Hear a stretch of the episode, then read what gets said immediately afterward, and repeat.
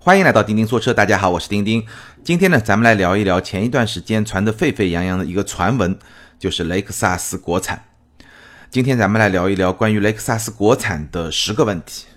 那大概三四天之前呢，我通过个人微信号钉钉小马家在朋友圈里面呢也做了一个预告，所以呢也收集了一些听友关于这个话题的想法和一些问题，那都会整合到咱们今天的这个节目里面。那以后呢，咱们的很多内容的发送，包括说咱们节目的一些话题的预告，都会通过这么一个个人微信号钉钉小马家全拼钉钉小马家来。作为一种跟听友们进行互动的一种方式吧，做一些预告，然后呢，可能收集一些相关的问题，或者说相关的一些建议和信息，咱们整合的做到音频节目或者别的一些内容里面。那如果有兴趣的朋友呢，可以加这个个人微信号，全拼的钉钉小马甲，也可以跟我们的团队进行更多的沟通和交流。包括呢，我们也有一些微信群，听友的微信群，如果你有兴趣呢。这个钉钉小马甲也会把你拉到这个微信群里面，跟更多的听友进行交流和互动。好，那我们回到雷克萨斯国产的十个问题。第一个问题，为什么要国产？因为雷克萨斯国产这件事情啊，可以说是传了很多很多年，业界一直在追问雷克萨斯什么时候国产。那我印象中啊，雷克萨斯官方做出过很多的表态，最早呢是好像在中国的销量到三万辆就国产，后面呢又变成到五万辆，然后呢又到十万辆。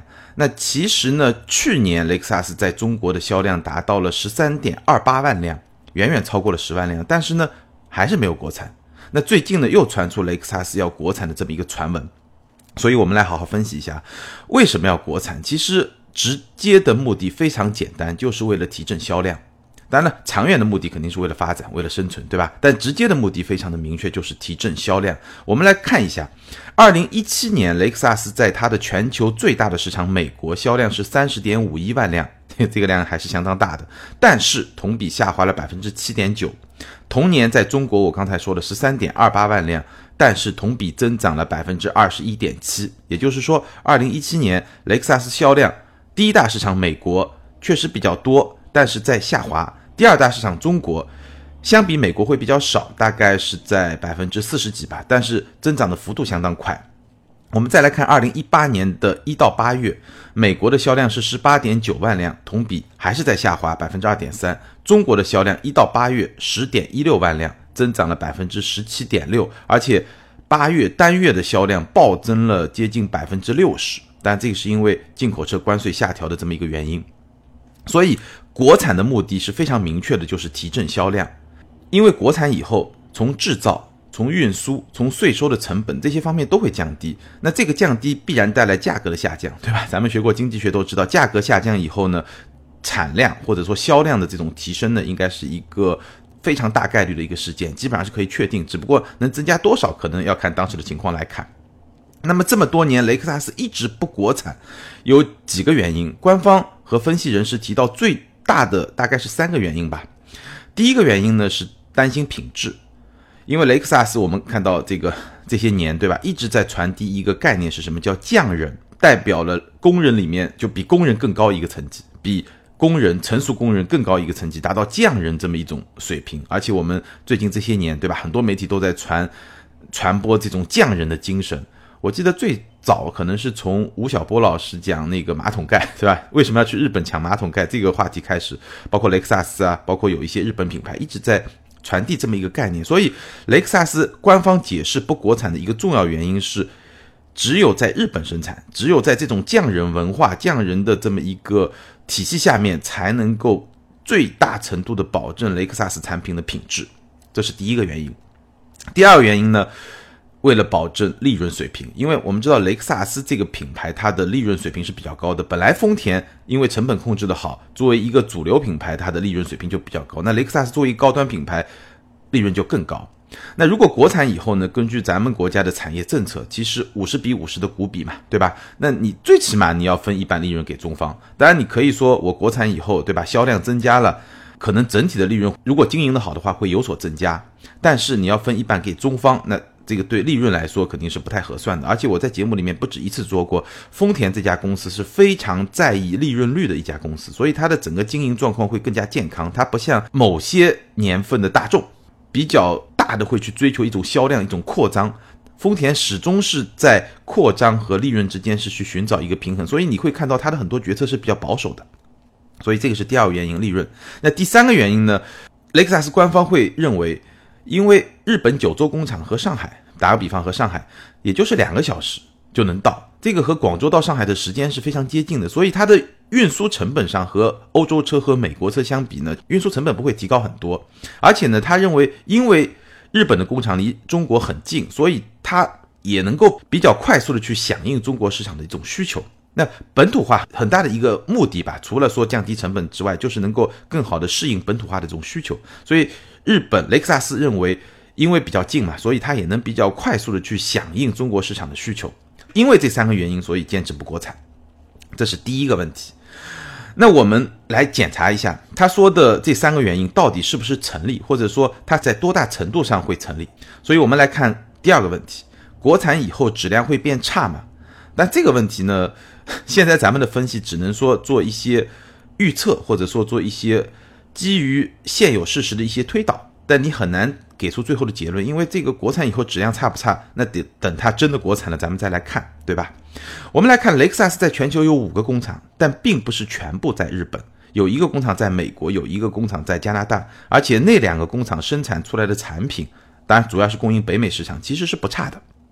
我们看到雷克萨斯在美国的消费者报告，包括在杰迪鲍尔的美国，这些关于质量和可靠性的排名都是非常非常领先的。我印象中常年就是排在第一这么一个位置。那这个点呢，可以证明在北美工厂里面生产出来的雷克萨斯的品质呢，应该说是没有问题的，对吧？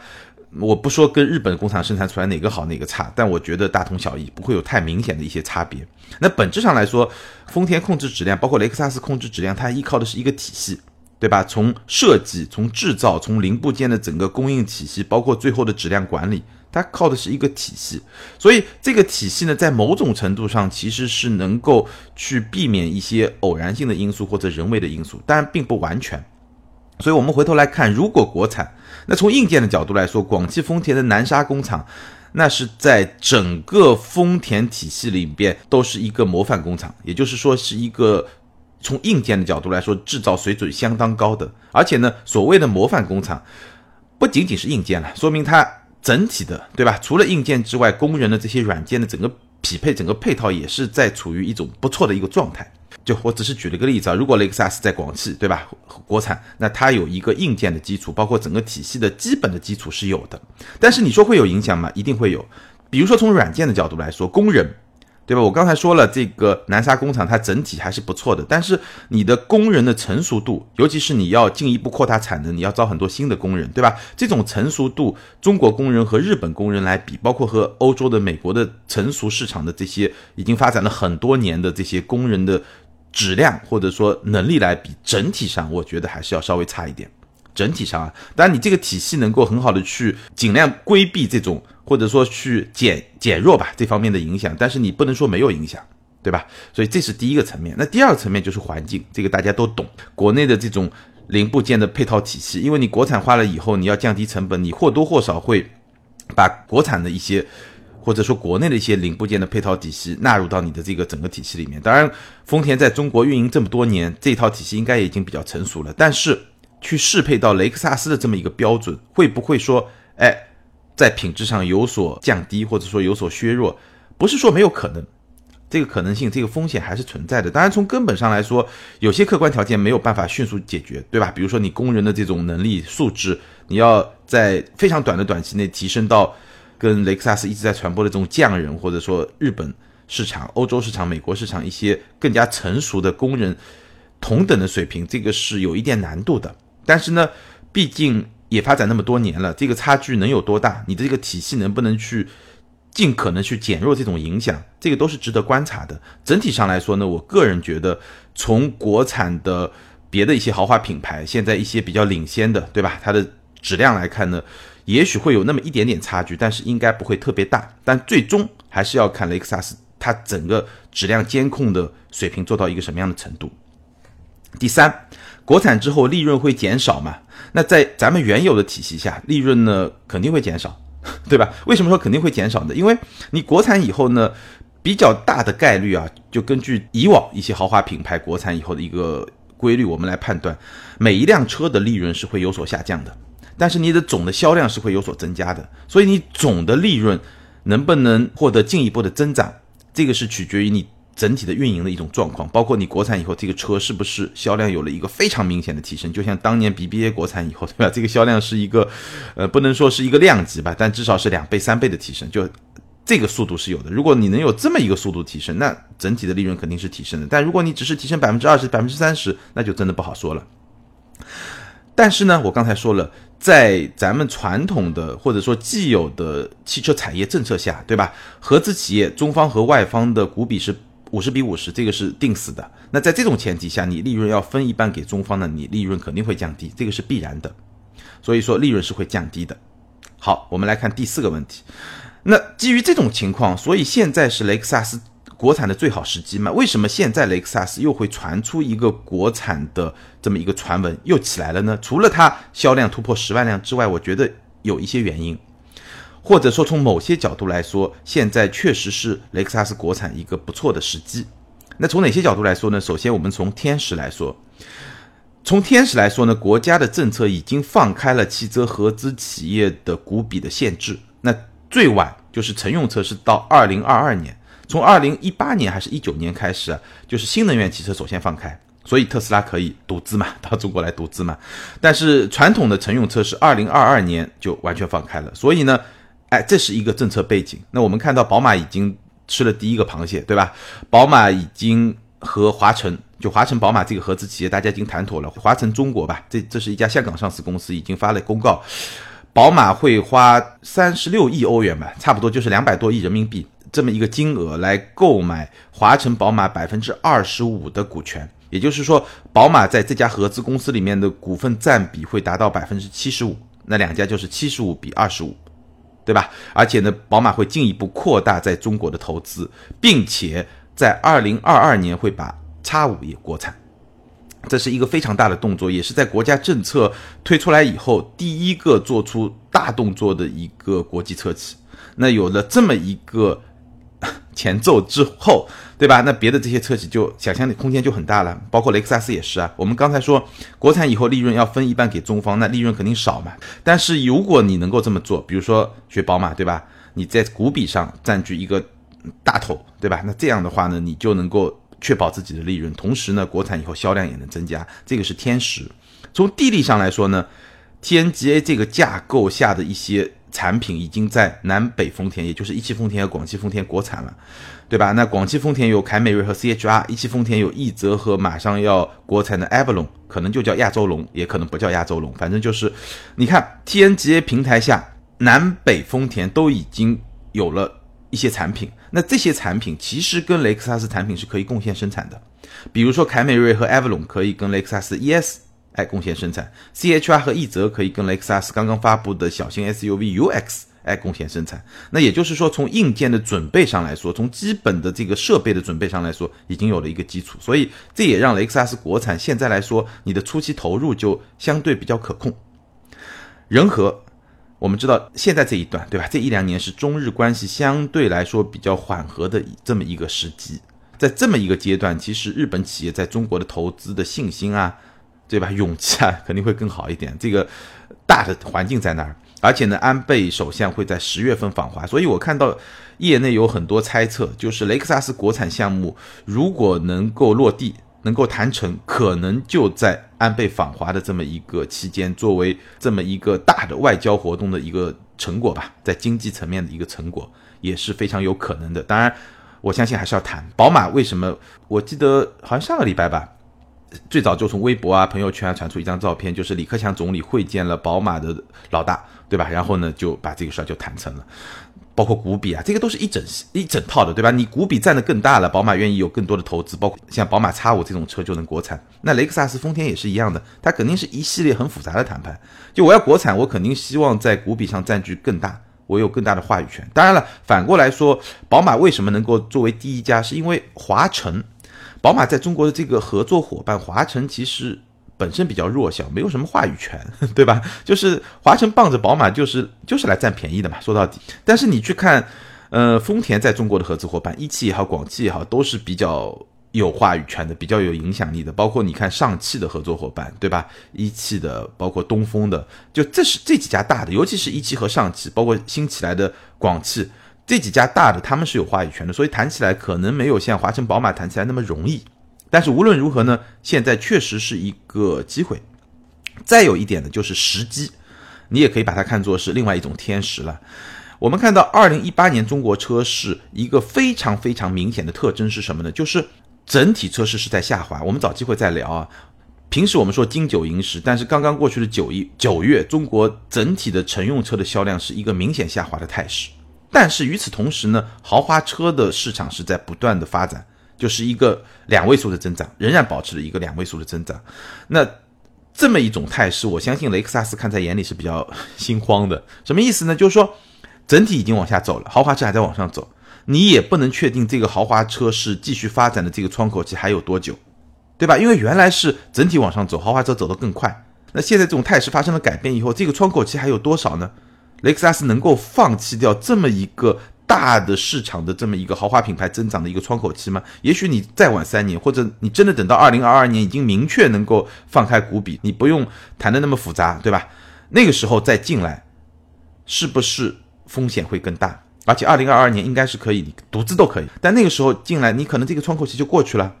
所以，如果雷克萨斯想要国产的话，现在可能是国产的一个比较好的时机。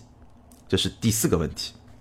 好，我们接下来来歪歪一下，开一下脑洞。如果雷克萨斯真的在这个时候国产，第一款国产车型会是哪一款呢？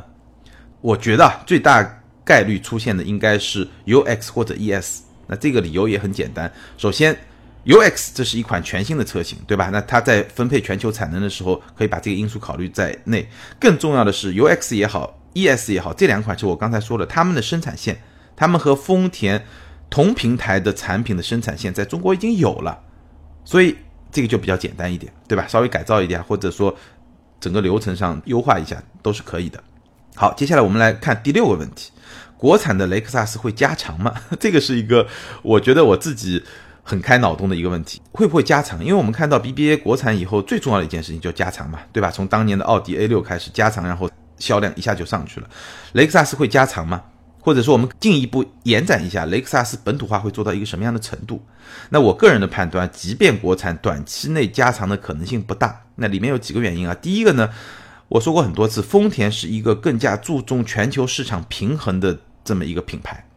丰田跟大众不一样，甚至跟宝马、奔驰也不完全一样。大众、奥迪是特别重视中国市场，因为我们知道大众、奥迪它在北美市场它发展不是特别的好，对吧？那全球最大两个市场嘛，所以它会特别偏向中国市场。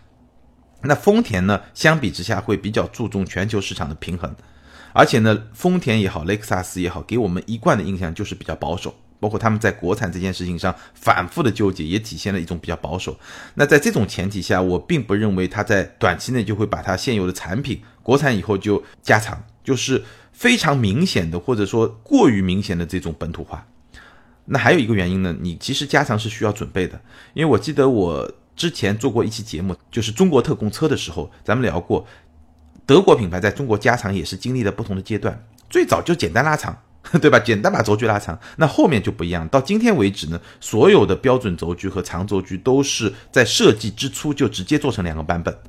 那这意味着雷克萨斯在现阶段短期内是没有条件做到这一点的。那如果说做不到这一点的话，我相信雷克萨斯就一定不会做，因为本身雷克萨斯会更加保守。这么一个企业，你你保守其实不是一个贬义词啊。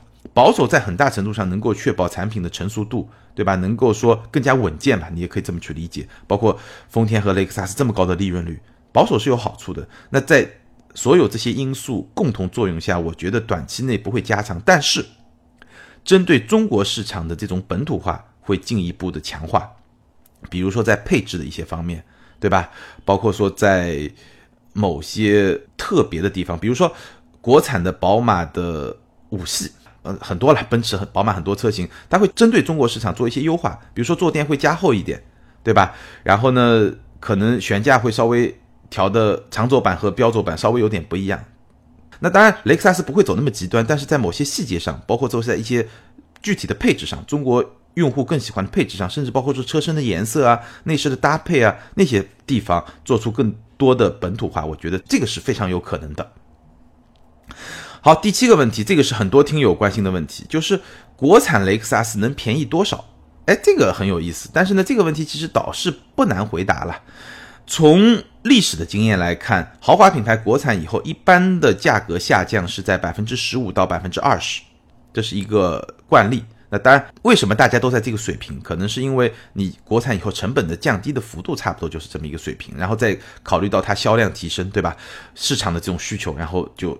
大概都在这个水平是非常稳定的，但是呢，因为现在进口关税已经下调了，进口关税下调了以后，这一波呢，进口车的价格已经有所下降，也就是意味着你进口的成本已经在下降了。所以你第二波如果国产以后再要降价，我个人认为从官方指导价的层面，这个幅度应该是没有百分之十五到百分之二十那么大，可能是在百分之十到百分之十五。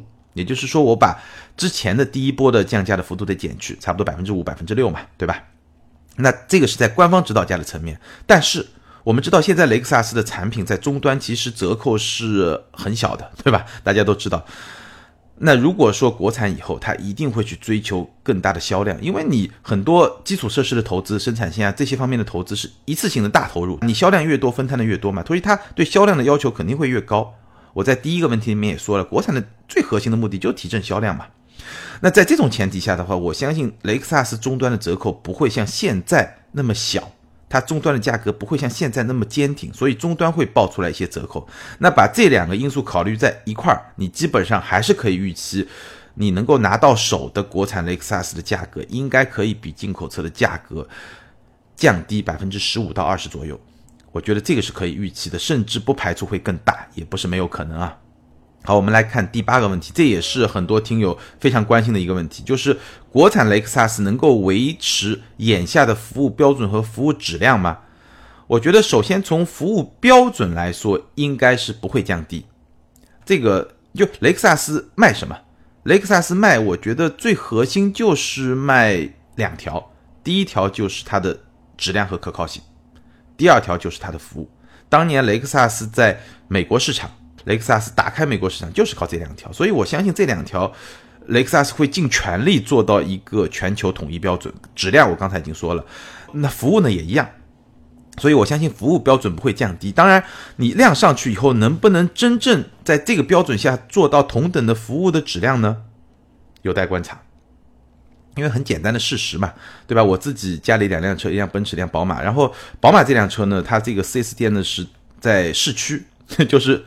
比较繁忙，所以我每次去维修保养，我等的时间肯定就会长嘛。这个没办法嘛，人家忙嘛。那奔驰那家店呢是在郊区买的，那那个 4S 店就比较空，每次去呢人就比较少，所以呢你等的时间就会比较短，然后呢整个整体的环境啊体验啊就会更好一点，因为没有那么嘈杂嘛。所以这个就没办法，这就很正常的一个情况。那雷克萨斯也一样，你现在对吧？用户相对数量比较少，你整个服务肯定能够。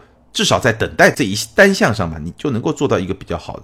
当你的销量上去，当你的销售压力更大，然后呢，你的服务的用户更多了以后，能不能维持同等水平的服务质量？我觉得多多少少是有一些挑战的。当然，大家可以去观察了。但是我依然相信，呃，雷克萨斯它能够做到一个比较高的服务的水平，应该还是一个非常大概率的事情。毕竟干了那么多年，整套体系去适应这个标准的能力。在同级别的豪华品牌中还是比较领先的。当然了，现在所有的豪华品牌，包括主流品牌，都在强调服务，所以服务你说它相对比较领先，但是领先的这个差距或者说领先有多少，其实这个差距是在不断被缩小的。而且现在有一些新的方式，对吧？通过预约，包括手机 APP 的预约啊，通过这些方式，其实各大豪华品牌的服务质量都是在稳定的一个提升过程中。所以这个差距能有多大？其实整体上来说吧，到今天为止，如果说雷克萨斯还只是依靠服务的话，要打开市场是非常难的。但是呢，这一点应该也不会被降低，这个是我大概的一个看法。好，我们来看第九个问题。所以我们总结了前面说的那么多问题之后，雷克萨斯国产是一种必然呢，还是一种冒险呢？或者说，我怎么来看这个问题？我是这么看的，首先，我们首先站在雷克萨斯的角度帮他来分析一下。首先，雷克萨斯现在的一个状态是一个什么样的状态啊？进口的身份，对吧？一个进口车的身份，进口车的身份带来什么呢？就是一个品牌的调性。这个中国市场很多消费者还是很认的，觉得雷克萨斯这个逼格从某种程度上来说，甚至比 BBA 还要高，至少是一个差异化的一种一种状态，对吧？我跟 BBA 不一样，我有一个独特的调性，而且口碑也比较好。那么这种差异化竞争呢，它在中国基本上就是二线品牌一个比较领先的位置。当然，二线品牌现在最领先是凯迪拉克，但是呢，利润从利润的角度来说，我相信雷克萨斯比凯迪拉克会好不少。所以它其实是一个非常舒服的状态。而且呢，因为是进口车，所以它的销售目标也没那么高，销量的压力也比较低，终端价格呢就可以比较坚挺。而且呢，整个渠道也会是一个比较良性的一个发展。这是第二点。再有呢。现在关税下调以后，又非常明显的能够刺激它销量增长。我刚才说了，八月份的销量同比增长接近百分之六十，非常快的一个增长。所以雷克萨斯即便不国产，它的非常稳健的这种增长，至少在今年和明年是非常可以预期的，就看得到的，必然会发生的这么一件事情。关税的这个红利，对吧？一定会释放出来。所以呢，从雷克萨斯角度来说，现在是处于一个非常舒服的这么一个状态。你可以说是一个舒服区、舒适区，但是呢，这种舒适区有风险吗？有的，因为整个豪华车市场它本质上就是不进则退，就大家都在快速的往往前奔跑、狂奔，对吧？我们看到这两年凯迪拉克在狂奔，沃尔沃在狂奔，在这种状态下，你不进必然是退。长远来看，如果你在中国市场对销量有更高的要求的话，那你国产是一个必然的选择，尤其是考虑到你在美国市场的销量是在下滑。竞争环境是在越来越激烈的。我们其实看到中国市场的豪华车市场是什么？一线 BBA，二线现在领头羊是凯迪拉克，然后接下来就是沃尔沃啊，对吧？雷克萨斯啊，捷豹路虎啊，就就后面嘛。但美国市场其实不是这样的。美国豪华车的市场现在的格局是什么呢？基本上你可以认为是 TBBL。什么叫 TBBL 呢？老大是谁啊？你想都想不到，特斯拉。当然，从年份角度来说还没有，但是呢。我个人怀疑，今年或者明年，特斯拉就很有可能超越奔驰、宝马，成为在美国销量最大的豪华品牌。因为三季度我们已经看到，特斯拉已经超越了奔驰和宝马。随着 Model 3这个，对吧？这个产能提升，销量出来以后，然后雷克萨斯一直是排第四，对吧？所以这两个市场，雷克萨斯在美国市场，其实我没有去具体分析啊，但是我看。特斯拉的销量的爆发那么快，其实雷克萨斯我相信有一部分车主是转向特斯拉，当然还有传统的奔驰、宝马这些竞争对手。那在那个市场已经看到明显是在下滑，或者说它最好最好也就是做到持平吧，或者微滑或者微涨，反正就差不多这个水平。那你要进一步增长，你只能靠中国市场，而且别的品牌都在中国市场一路狂奔。那你要去适应这种竞争的环境，宝马都差五都要到中国来国产了，你要去适应这种竞争的环境，有时候躲在自己的舒适区里面，怎么说呢，也是一个非常有风险的一种状态，对吧？所以从雷克萨斯的角度来说，我个人现在的分析呢，就是说，它短期来看，三年的这个尺度来看，保持进口这种状态是一个非常舒服的状态，但是如果他想要去挑战 BBA，他想要再往前走，包括他想要去适应未来的这么一种竞争环境，那么国产似乎也是必不可少的这么一个环节，或者说对他来说就是这么一个选择。你是想保持自己的调性，我就做一个美美的，对吧？也不能说小而美吧，但至少是一个不是特别大，但是而美的这么一种状态呢？还是说我真的要进入一线，要去竞争，在未来的这个竞争的格局里面占据更有利的一个地位？因为我们知道。现在汽车业在发生一个很大的变化，你的在整个市场里面蛋糕的大小，等到我们切换到比如说纯电动车，切换到自动驾驶，切换到更大范围内的车辆的共享这个程度以后，你占据更大的市场蛋糕，你的销量更大，其实你潜在的竞争优势还是会更大的，因为你不知道这个切换过程中会发生一些什么事情，所以我觉得对雷克萨斯来说，现在面临的就是这么一种选择。好，这是从雷克萨斯角度，从我个人的角度呢，或者说我看到我们很多消费者的角度来说呢，其实我是不太愿意看到雷克萨斯国产的。我用的词是不太愿意看到，因为其实我可以问一个问题：咱们中国市场还需要另外一个本土化生产的豪华品牌吗？我个人觉得不需要。我个人觉得，对我来说，或者说对我们大部分消费者，不能说大部分吧。至少很多消费者来说，雷克萨斯保持进口的一种状态，给了我们另外一种选择，而这种选择是跟奔驰、宝马、奥迪、沃尔沃、捷豹、路虎不一样的选择，一种独特的味道。这可能就是能够让市场更加多元化、更加多样化，让我们的选择更加多样化的这么一种状态。从我个人的愿望出发，我 我不想看到雷克萨斯国产。那么从比较理智的判断的角度出发呢，就是我刚才分析的，其实国产是一种冒险，或者你也可以说是一种有勇气的行为，对吧？就是它是有风险的，但是呢，也是有可能给雷克萨斯带来更大收益的。所以这是两个角度。所以呢，从这个角度来说呢，也只能说我能够去理解或者说去支持雷克萨斯国产。但是从个人的愿望的角度来说呢，又是不一样的一个格局。这个就是我们站在不同的角度看问题，会得出一些不同的结论。所以最后一个问题就提给大家：如果雷克萨斯国产了，你们会买吗？希望大家把你的想法、把你的观点在评论区、留言区来跟大家分享。当然，除了表达你的买或者不买之外，最好你能写出那么一两条你的理由，对吧？这样就更有意思一点。那最后跟大家分享一个小段子，我记得我聊过一期节目，讲丰田章男在新浪微博开了一个个人微博，大家猜一猜，在丰田章男新浪微博第一条微博下面有很多评论了，对吧？所有评论里面被点赞最高的那条评论是什么？对的，你没有猜错，被点赞最多的那条评论就是跟丰田章男社长说。千万千万不要把雷克萨斯国产，这个是非常有意思。我不知道这个代表了多少网友的这种心声，但这个小故事也是非常有意思，作为咱们这期节目的一个结尾。好，今天关于雷克萨斯国产的十个问题，咱们就聊到这儿。欢迎大家把你的想法和评论写在下方，跟更多的听友和钉钉来进行分享。接下来我们进入听友互动环节。上一期节目呢，咱们聊了十到十五万人生第一辆车。而且呢，是咱们一个系列专题吧，钉钉选车的第一期节目，听友们的反馈呢非常的积极，互动非常的踊跃，所以呢，也是激励我把这个小专题能够进一步做下去，而且呢，做得更加的有意思。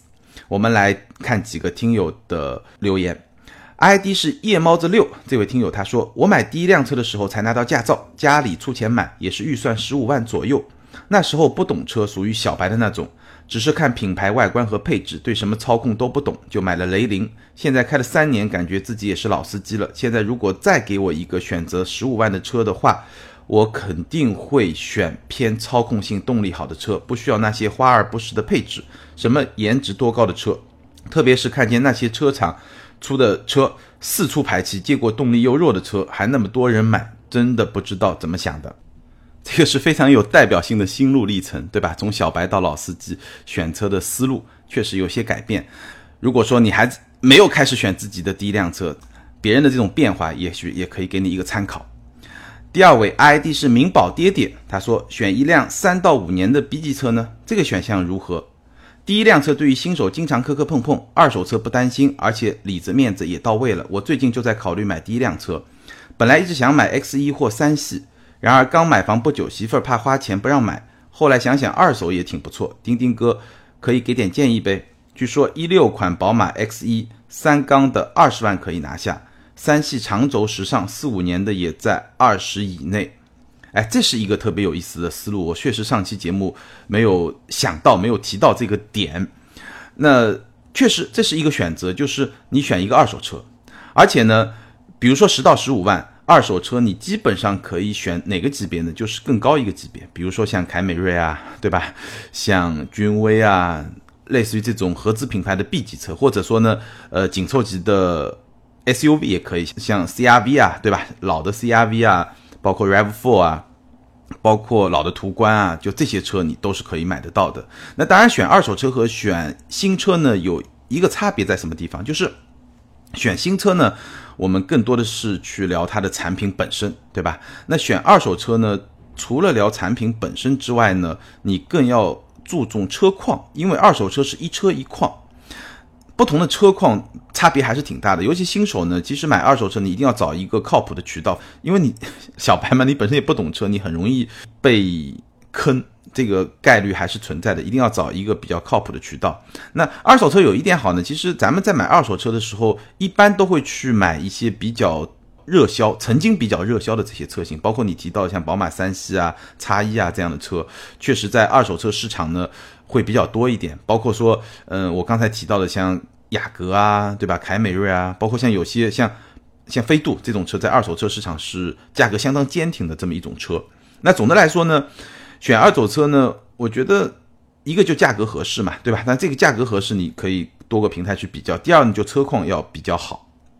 当然，选二手车是一个非常好的思路，但是呢，选的方式和过程呢，跟新车很不一样，所以我很难给你一个很明确的答案，因为车况比你选哪款车更加重要。但这个思路确实是值得大家去想一下，尤其是很多用户可能你觉得，哎，我预算有限，其实十到十五万二手车的选择真的真的挺多的，这 真的挺多的。我刚才说的很多一些车，甚至说如果你年限再长一点的话。宝马的三系差不多也差不多，就一九零在上面一代的三系，基本上也在十五万也也能拿到了十五万之内，当然那个里程就会比较高一点。那选二手车呢？我基本上如果你是第一辆车呢，我不建议你选里程太高的，因为那个时候呢，这个车况啊，包括你可能需要做维修保养，这个成本也不低。你可以选一个呃三四年或者五六年这么一个二手车，对吧？那它的价格呢也会是一个比较实惠的状态。但最关键最关键，再次强调，车况是最关键的。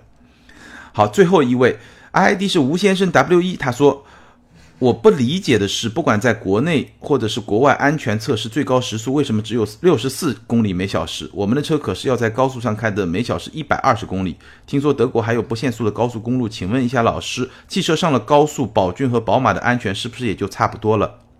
哎，这个是在前面一期节目讲，嗯，中国版的 IIHS 这个碰撞测试很有意思啊，非常有代表性。”也不止这一位听友问过，为什么我们的安全测试最高时速是六十四公里每小时？